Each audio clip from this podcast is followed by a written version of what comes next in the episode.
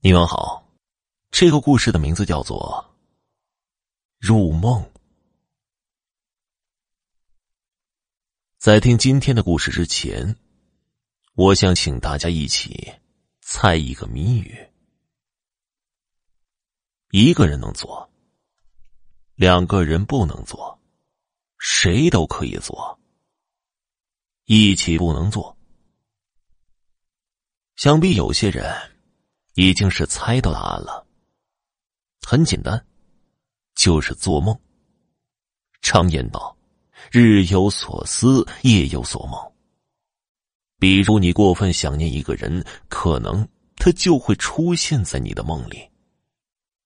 还有人说，梦境是一种预言，是对你的一种暗示。梦里面梦到的，就会在现实生活中发生。而且还虚构出了一个每个人都很害怕的怪物，叫做梦魇。据说这个梦魇本事并不是很大，但是在梦境里面，他就是老大，他可以随意控制每个人的梦境，制造出一个一个可怕的梦境，来控制人们的思想，还能给予强大的心理暗示。给人的内心留下强大的心理阴影，让好好的一个人变得抑郁消沉。不过，梦魇并没有强大到无坚不摧、无所不能的地步，只要内心足够强大，就能抵挡住梦魇的侵袭。而且，这家伙也是个欺软怕硬的主专门会找那些意志力比较脆弱。心理承受能力不强的人欺负张小开，你就是一个废物，一点小事都干不好。你这种人活着还有什么意义啊？干脆死了算了。只是因为一点小小的错误，主管又将小开臭骂一顿。有人说，一件事在自己身上发生的多了，也就习惯了。但是这样的侮辱，估计不管多少次都不会让人适应的。每次被骂，小开的心里自然是十分的郁闷，对主管的怨恨越加的强烈。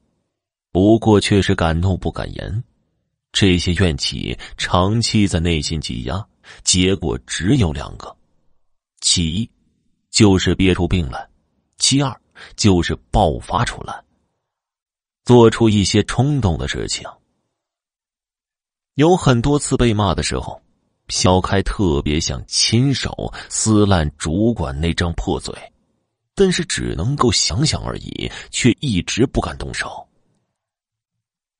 今天女友又和小开吵了一架，因为小开加班，耽误了去给女友过生日，女友没有听小开苦口婆心的解释，而是无理取闹的和他吵架。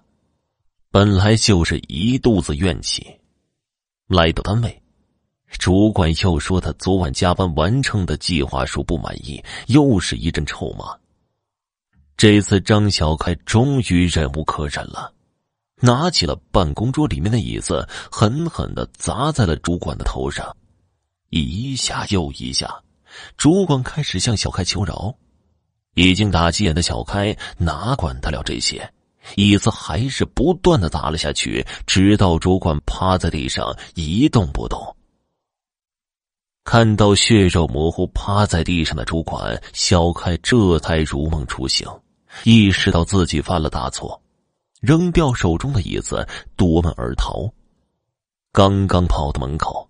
就看到十几个身穿制服、全副武装的持枪警察，黑洞洞的枪口喷射出了耀眼的火焰，子弹打穿了小开的脑袋。小开感觉到头部一阵剧烈，猛然间从噩梦中惊醒，擦了一下额头上的汗珠，长长出了口气，还好只是一个梦而已。如果是真的，那么自己现在真是后悔都来不及了。稳定了一下情绪之后，看看时间，才凌晨三点多钟。小开又重新躺在床上，准备再补个觉。还没有等到头挨到枕头，放在枕边的手机发来了语音通话。一看是女朋友雨欣发来的，小开急忙按下了接听键。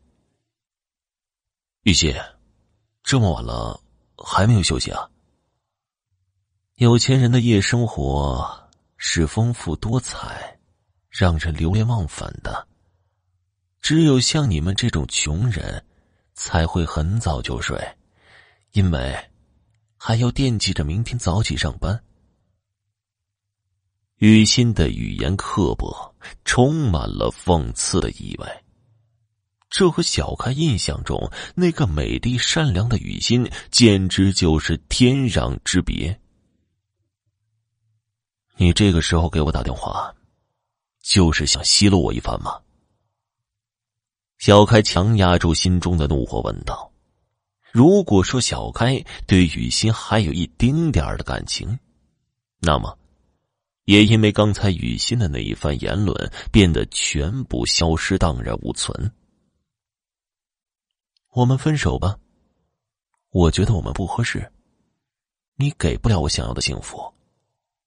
好啊。”小开的回答没有半点犹豫。这倒是大出雨欣的意料之外，他以为自己提出分手的时候，小开一定会尽力挽留自己的，会说很多苦苦哀求的话，起码也会留给他一点考虑时间。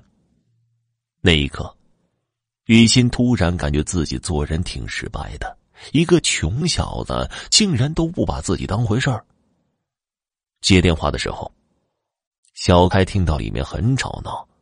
猜想雨欣应该就在酒吧、迪厅或者哪家夜店里面。雨欣很喜欢玩，但是小开一来是没有时间，二来也没有那份闲钱。现在雨欣可能找到了一个有钱可以陪她夜店玩通宵的男人，他找到了属于自己的幸福，却把自己给甩了。小开心里越想越生气，便没有一点睡意。拿着一把刀，到了女友雨欣的出租屋来等她回来。这里曾经也是小开经常来的地方，而且雨欣还给了小开一把钥匙。由于刚刚提出分手，钥匙还没有要回去。不知道过了多久，坐在沙发上无聊的、已经昏昏欲睡的小开，突然听到了开门声。猜想一定是雨欣回来了，于是就起身藏在了门后。雨欣带着一身的酒气走进了房间，根本就没有察觉到房间里还有另一个人存在，直到一把刀刺进了他的身体里面。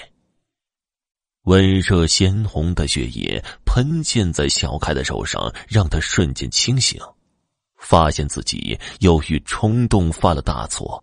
狠狠的抽了自己两巴掌，感觉很疼，说明自己这次并不是在做梦。小开本想逃走，但是想到了那个梦，特别是子弹穿过头颅的那一刻，他知道自己就算是逃到天涯海角，也难以躲过法律制裁的。还是投案自首，这是自己唯一的出路。这是一起密室杀人案，现场没有留下任何有关犯罪嫌疑人的线索，死者是一刀毙命，作案工具已经被带走了，警方也第一时间怀疑到了雨欣的男友张小开，但是却发现张小开已经不在本市了。就在警方准备对小开进行网上通缉的时候，小开竟然自己跑回来投案自首了。原来，小开因为发现女友对自己不忠，后来又提出和自己分手，怀恨在心，便动了杀机。当成功杀死妻子之后，就逃到了外省，因为受不了内心的压力，开始整日的胡思乱想。幸好他最后想到了一条正确的途径：天网恢恢，疏而不漏。犯了错，就应该去尽力弥补错误。而不是选择逃避。